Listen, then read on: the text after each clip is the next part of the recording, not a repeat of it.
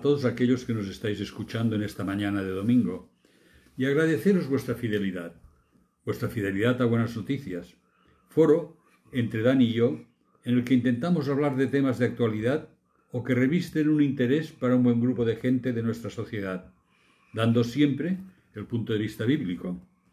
Este domingo, el formato no será habitual, debido a algunos de vosotros que nos mandáis sugerencias sobre temas que os parecen interesantes o de los cuales queréis tener más conocimiento.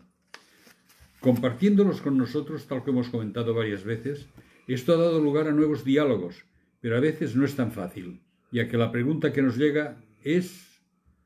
Pues eso, tan solo una pregunta, y no da para una charla completa. Es por todo esto que hoy no será una charla sobre un tema determinado, sino unas preguntas vuestras que iremos comentando individualmente, sin relación alguna entre una y otra, ya que son de personas distintas y de temas ya aislados. Es por lo que he expuesto que el título que le damos al diálogo de hoy es Preguntas a Jesús.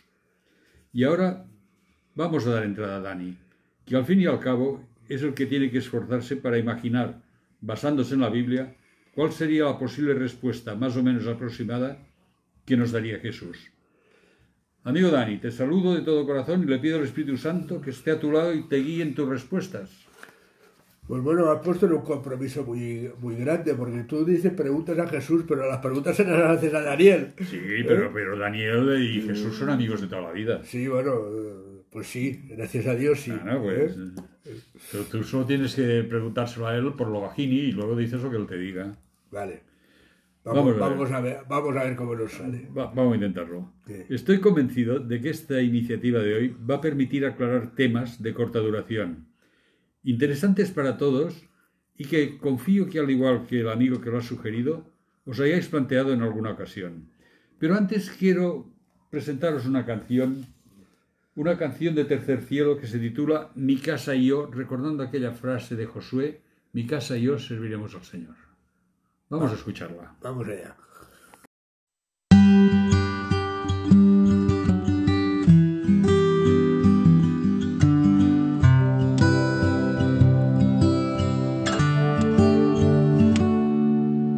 Haz de este lugar tu habitación, llena cada rincón de esta casa Llena mi familia de tu paz, de esa tranquilidad que solo tú das. Guarda nuestra entrada y salida, dirígenos en cada área de la vida. Mi casa y yo te buscaremos, te adoraremos.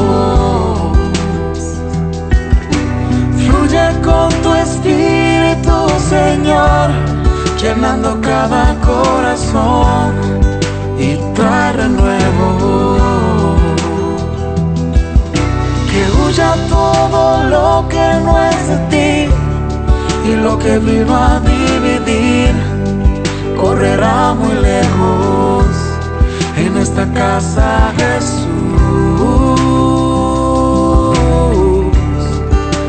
Eres el dueño.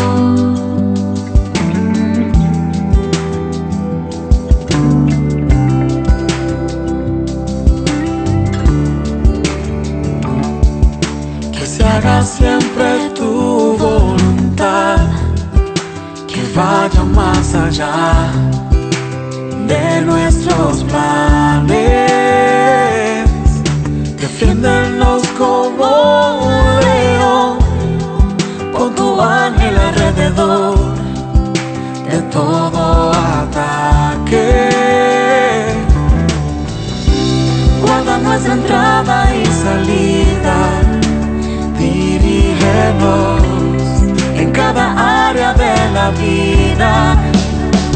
mi casa y yo te buscaremos, te adoraremos. Fluye con tu espíritu, Señor, llenando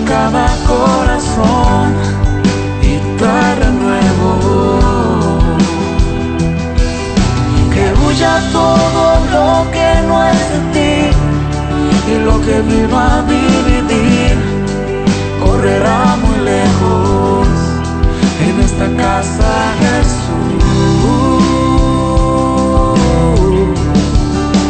Eres el dueño. Espíritu de Dios, Llena, llena, toca, toca. Esta casa es tuya,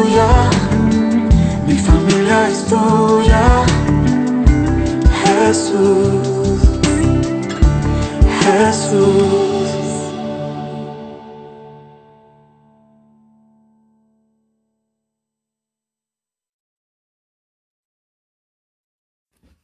Vale, pues ya hemos escuchado la canción y ahora vamos por la primera pregunta. Un oyente nos mandó esta pregunta. Señor Jesús, ¿cómo es que me amas a pesar de lo débil que soy y de mis muchas faltas y pecados, que a buen seguro te horrorizan? Te cedo la palabra. Querido amigo, yo está claro que yo no soy Jesús. Esto está claro, ¿no? Pero a través de los textos bíblicos voy a intentar darte una idea de lo que posiblemente te diría Jesús. Y podría ser todas tus faltas y pecados los que ya has cometido y los posiblemente cometerás, si estás totalmente seguro y convencido que yo fui crucificado por los que habían cargado sobre mí, no tan solo no me horrorizan, sino que son el objetivo por el cual yo, vi- yo vine a este mundo tuyo. Mira lo que te dice Juan 3:16. Porque de tal manera amó Dios al mundo que ha dado a su Hijo unigénito para que todo aquel que en él cree no se pierda y tenga vida eterna. No tan solo no me horrorizo, sino que te amo y te ama mi Padre, a pesar de tus debilidades. Fíjate en lo que está escrito en 1 Corintios 12:9. Y me ha dicho, bástate mi gracia, porque mi poder se perfecciona en la debilidad.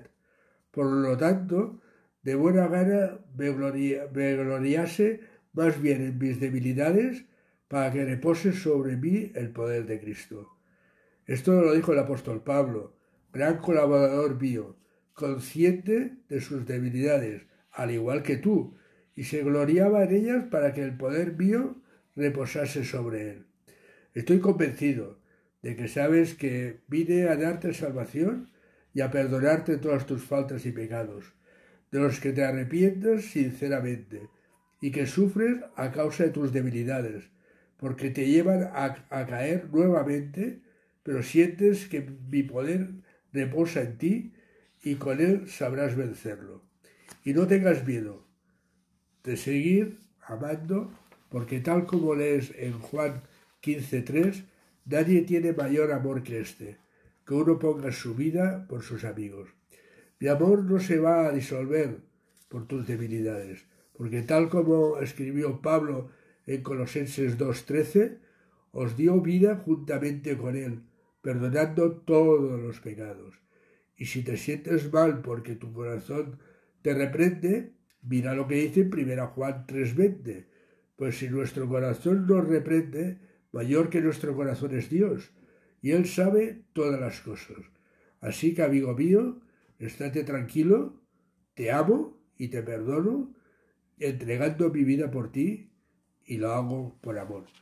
Esto quizás serían las palabras de, de Jesús, no las mías. No, no, no, no, no, no. No. El, el trato era que tú hicieses el papel de Jesús. A los que hablo en primera persona, pero no soy yo. No, no, evidentemente. Es Jesús. No, Te, te ha salido bastante bien. Gracias. Vamos, aquí has tocado algunos temas. eh, de alguna manera, este es una- un evangelismo puro, ¿no? Ujú. Las definiciones que has hecho. Sí, no, esto está. Si, mira, dice que eh, el- la salvación y lo que es el Nuevo Testamento se resume en 1 Juan 3:16, ¿no? De Sí. tal manera amó Dios al mundo. Pues, quiere decir, ah, aquí pasa lo mismo, ¿no? Que, que todo queda resumido en este plan de, de salvación por parte de Dios. ¿no? Que es un poco lo que hablábamos la semana pasada. Sí, bueno, es, es que siempre vamos dando a- a- lo que decíamos, no sé qué día lo decían en un programa, que todo da vueltas, todo da vueltas, pues seguimos dando Hace vueltas. dos semanas. Hace dos semanas. Sí, sí. El apóstol Pablo, gran colaborador y con- y consciente de sus debilidades. Bástate mi gracia. Es, es- Pero que solo, solo el apóstol Pablo podía decir unas palabras como es que aquello que hago es lo que no quiero hacer y lo que no quiero hago. hacer es lo que hago. Quiero decir, es consciente de su lucha interna de aquello que, sabe lo que tiene que hacer, inmensas. que sabe lo que tiene que hacer, pero, pero que a veces, Es que a veces nuestra- hablando claro, mete la pata, ¿no? Sí, es que a veces nuestras debilidades son más fuertes que nosotros mismos. Claro. Y son debilidades. Sí, sí, sí. sí. O sea, llega un momento que nos superan, porque aquí fíjate que, que has dicho que te sientes mal, tu corazón te reprende. Pues si nuestro corazón nos reprende, mayor que nuestro corazón es Dios, y Él sabe todas las cosas. Sí. O sea, es un es una comentario absolutamente tranquilizador ante nuestras debilidades y ante nuestra falta de, de cumplir con lo que nos proponemos Sí, cumplir. eh, se podría resumir diciendo que en nuestras flaquezas Dios se fortalece. Bueno, es lo que dice aquí. Eh, buena gana me gloriase más bien en mis debilidades para reposar en mí el poder de Cristo. Bueno, vamos, la primera salió bastante bien, vamos por la segunda, que hoy es un experimento que... Vamos, sí. Otro amigo, creo que es amigo,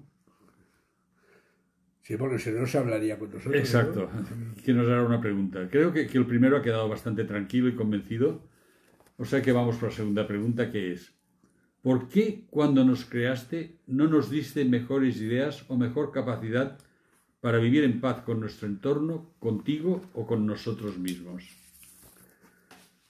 Pues mira. A ver, ¿cómo ver, lo apañas?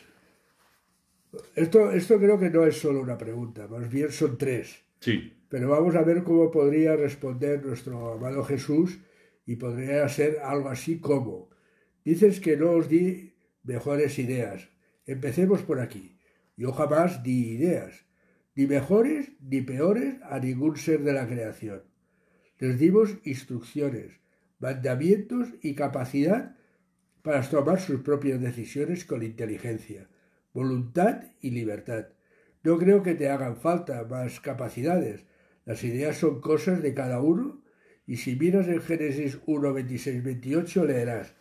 Entonces dijo Jesús, hagamos al hombre a nuestra imagen, conforme a nuestra semejanza, y señoré en los peces del mar, en las aves de los cielos, en las bestias, en toda la tierra y en todo animal que se arrastra sobre la tierra. Y creó el hombre a su imagen, a imagen de Dios lo creó, varón, y hembra los creó, y los bendijo Dios. Y les dijo, fructificad y multiplicaos, llenad la tierra y sojuzgadla, señoread en los peces del mar, en las aves de los cielos y en todas las bestias que se mueven sobre la tierra. Está claro que el hombre, al ser creado, recibió libertad, autoridad, inteligencia y todo cuanto podía necesitar para su cometido. Pero lamentablemente el pecado cambió esta situación. Como vemos en Romanos 1, 18, 25, que nos dice, pues la ira de Dios se, se manifiesta desde el cielo contra toda impiedad e injusticia de los hombres, que con injusticia detienen la verdad, porque lo que Dios se conoce es evidente entre ellos, pues Dios hizo que fuese evidente, porque lo invisible que Él, su entorno, poder y su deidad, se deja ver desde la creación del mundo, siendo entendido en las cosas creadas, de modo que no tienes excusa, porque habiendo conocido a Dios, no le glorificaron como a Dios, ni le dieron gracias, más bien se hicieron vanos en sus razonamientos y su insensato corazón fue entenebrecido. Profesando ser sabios, se hicieron fatuos y cambiaron la gloria de Dios incorruptible en una imagen a la semejanza de hombre corruptible, de aves, de cuadrúpedos y de reptiles.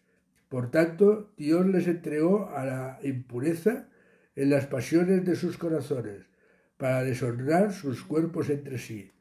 Ellos cambiaron la verdad de Dios por la mentira y veneraron y, rindieron culto a la creación antes que al Creador, quien es bendito para siempre. Amén. Ten claro que cuando creamos al hombre, se hizo a nuestra imagen y semejanza.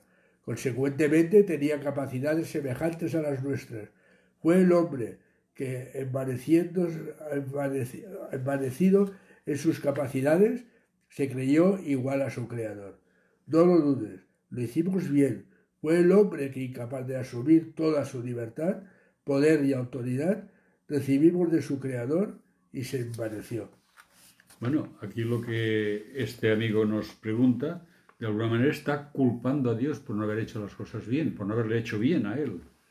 Como si fuera un defecto de fabricación, le Sí. faltaban eh, accesorios. Indirectamente es así, ¿no? Es decir, ¿cuánta- ¿cuántas veces, nosotros incluso lo hemos mencionado más de una vez en el programa, ¿no? Que si sabía que aquel árbol del bien y del mal iba a traer el pecado, ¿por qué plantó el árbol? Haber puesto todo el Edén, este árbol fuera, el hombre ya no cae y ya no tiene problema. chipum, todo solucionado. Todo solucionado.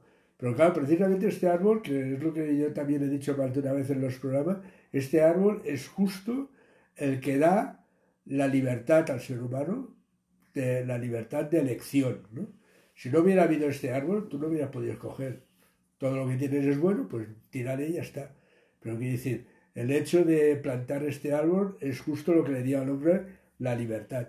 La libertad de poder escoger qué es lo que quería. Que se equivocó, y tantas veces nos equivocamos. Pero somos libres. Es que además me gusta mucho cuando has dicho, dices que nos di mejores ideas. Yo jamás di ideas ni mejores ni peores. Les dimos instrucciones, mandamientos y capacidad. Claro. Es, es- es- esta frase es, lapidaria, ¿no?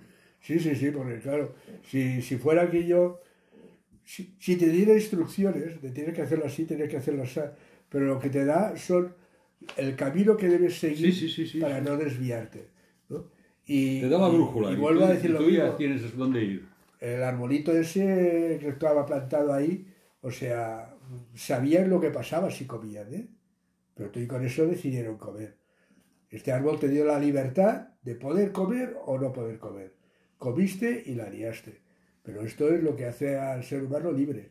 O si no seríamos autómatas, robots, Marionetas. eh, dirigidos por Dios y se acabó la historia. ¿no?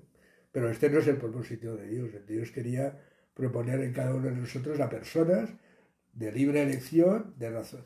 Por eso también nos dio que somos animales racionales, que somos capaces de pensar y decidir, y de nuestras decisiones, de aquello que pensamos, pues eh, nos vamos para un lado para el otro. También me ha gustado mucho cuando has dicho que el hombre, al ser creado, recibió libertad, autoridad, inteligencia, y aquí es lo fuerte, y todo cuanto podía necesitar para su cometido. Pero lamentablemente el pecado... O sea que el hombre, hablando en plata, era perfecto para su cometido. Sí, ¿no? te Tenía da- la capacidad te- suficiente te da las, las herramientas oportunas. necesarias todas. O sea, no te da un clavo, te dice, búscate la vida para clavarlo. Te da el clavo y te da el martillo. Y te explica cómo clavarlo. Y eso, y te explica encima cómo clavarlo. Entonces, claro, si lo clavas mal, si lo tuerces, si lo despuntas, todas estas cosas, ya son cosas de nuestro mal usar las herramientas que Dios te ha dado. Claro, en Romanos dice claro, ni le dieron gracias, más bien se hicieron vanos en sus razonamientos, y su insensato corazón fue entenebrecido. Profesando ser sabios, se hicieron fatuos, y cambiaron la gloria de Dios incorruptible, y entonces aquí ya viene la historia de, de los ídolos. Sea, la semana pasada decíamos que hacíamos mención a una canción, ¿no? Ya jugando a ganar has vuelto a perder. Pues eh, creo que está, está, también se manifiesta aquí, ¿no? Que jugando a ganar has vuelto a perder, ¿no? Sí, sí. Queriendo ser más listo que nadie y queriendo llevarle la contraria a Dios y hacer lo contrario de lo que Dios te ha dicho, creyendo que ibas a ganar, has hecho lo contrario, has vuelto a perder. ¿no? Bueno, vamos por otro amigo que nos ha mandado una pregunta. Como veo que te defiendes muy bien en tu papel de intérprete, te digo cuál es la tercera de las preguntas. Y dice así, ¿por qué me aceptas tal como soy y nunca me dejas solo? Bueno, es una Porque pregunta... realmente no somos ninguna maravilla, ninguno. No, no, no, no. Eh, digo, es una pregunta sencilla y estoy seguro de lo que escucháis habitualmente buenas noticias, ya sabéis la respuesta. Supongo que la respuesta sería más o menos esta, porque te amo y mi padre te ama como un padre ama a su hijo, sin importarle lo que haga o cómo sea tu forma de actuar. Pero por el camino que toman tus pasos, a pesar de que previniendo lo que vas a hacer, ha tomado medidas para que no tengas que pagar por tus fallos, errores o pecados, ya que es un costo que ni en cien vidas podrías pagar. Él ha elegido la víctima propiciatoria para que ocupe tu lugar y, para, y, pague tu precio, y esta víctima no, es otra que yo, soy yo, su hijo unigénito. Pablo en Romanos 5.8 os lo explica así. Mas Dios nos, nos muestra su amor para con nosotros en que siendo aún pecadores, Cristo murió por nosotros. Dios tu Padre te ama tanto que no dudó en sacrificarme a mí para que tú pudieras salvarte. ¿Eres tú capaz de hacer algo parecido? Mm, Respuesta mucho más corta, pero también contundente. Contiene, te amo, te ama mi Padre. No le importa lo que hagas, evidentemente, hagamos lo que hagamos, seguiremos siendo sus hijos. Sí. Por eso ha tomado las medidas para que no tengas que pagar por tus fallos, errores o pecados. Esto pasa a nivel humano que no pasa a nivel divino, ¿no? O sea, lo- si los padres somos capaces de perdonar los errores que muchas veces tienen nuestros hijos e intentamos cubrirlos, intentamos subsanarlos, intentamos solucionarlos, que no hará Dios con cada uno de nosotros. ¿no? Sí, sí, y la, la pregunta final ha sido mortal. ¿Eres tú capaz de hacer algo parecido? Sí. ¿Tenemos tanto amor nosotros para hacer algo semejante? Porque di- digo, Dios, tu Padre, te ama tanto que no dudo en sacrificar a, sacrificar a su Hijo, a mí, para que tú pudieras salvarte. ¿Y tú eres capaz de hacer algo así? Porque, Y ahora podríamos decir, a ver quién es el guapo. sí, que se pone, ¿no? A ver quién es el guapo que se pone. Las dos primeras preguntas han sido más extensas. Ahora ya tenemos respuestas que casi encajan para todas. Pero a pesar de ello, vamos a ver qué nos dice la cuarta pregunta. Dios nos manda amarle y amar al prójimo. ¿Es el amor algo ilimitado? El Padre como Dios, Esta tiene amiga, ¿eh? bueno, todas tienen viga, y más si tengo que responder como Jesús, ¿no? Hombre, Eh, me ha puesto en un compromiso serio. ¿eh? El Padre como Dios posee numerosos atributos, como pueden ser santidad eterna, omnisciencia, omnipresencia, omnipotencia, amor, etc.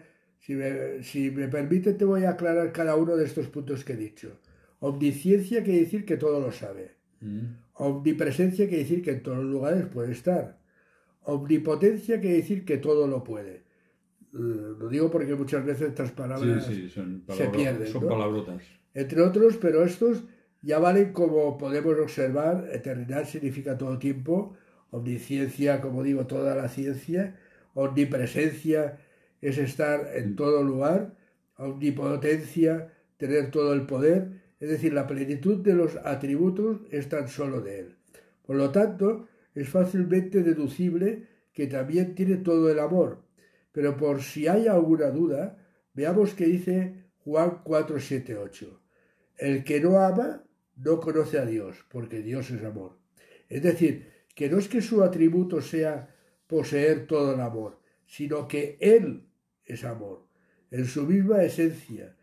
Este amor de Dios es vertido en cada uno de nosotros y nosotros, al igual que hace un espejo con un rayo de luz, lo reflejamos a nuestro alrededor compartiéndolo con aquellos que, que queremos ah, hacer partícipes.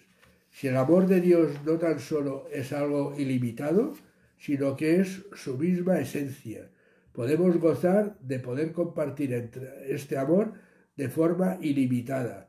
Creo que ha quedado claro el, el tema de nuestro amor y el del amor de Dios, como no. Evidentemente sí. Pregunta si el amor es algo ilimitado, evidentemente es ilimitado, porque si Dios es amor, Claro. Todo el amor que, es- que pueda existir en el mundo está en nuestra disposición para que lo reflejemos. ¿Sabes lo más Que además curioso? hemos de reflejar en él mismo. Agárrate fuerte. Que, que Dios todo lo que da te lo da en abundancia. Las limitaciones las ponemos nosotros.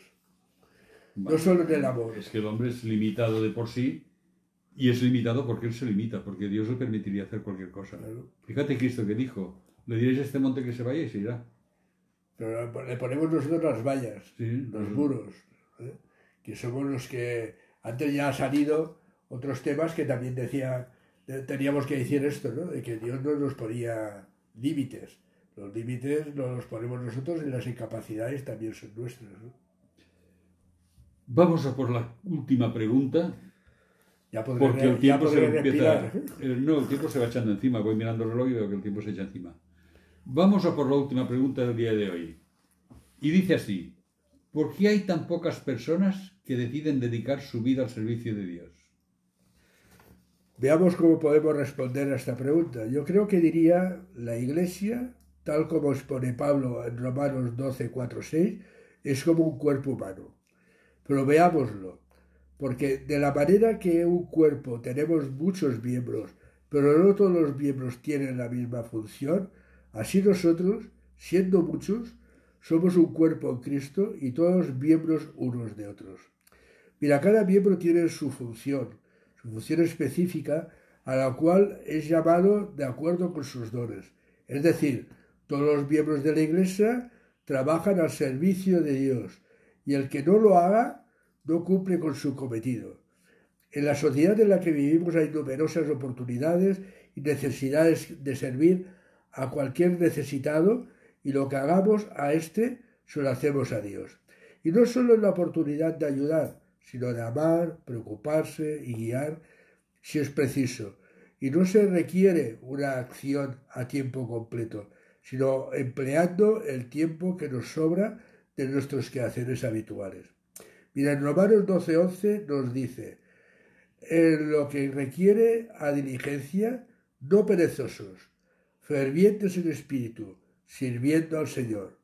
O de una forma más profunda, en Primera de Pedro 2.5, vosotros también, como piedras vivas, sed edificados como una casa espiritual y un sacerdocio santo, para ofrecer sacrificios espirituales, agradables a Dios por medio de Jesucristo. Todos los seguidores de Cristo, al igual que Él, estamos aquí para servir, no para ser servidos.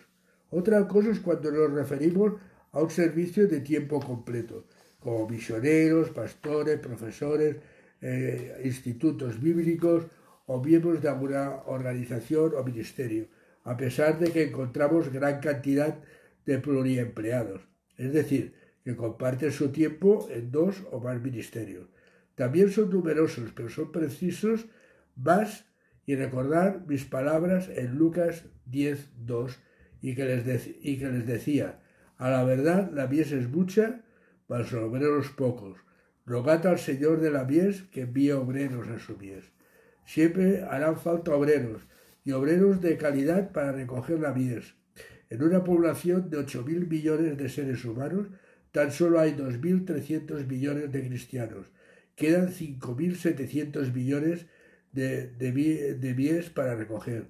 Hasta aquí hemos llegado hemos hasta aquí hemos llegado respondiendo a las preguntas recibidas de algunos de nuestros seguidores, confiando que hayan sido interesantes y esclarecedoras las respuestas. Un cordial saludo de despedida y hasta la próxima semana. Hasta aquí hemos llegado. Hasta aquí hemos llegado y gracias por habernos acompañado durante este tiempo. Hasta la próxima semana.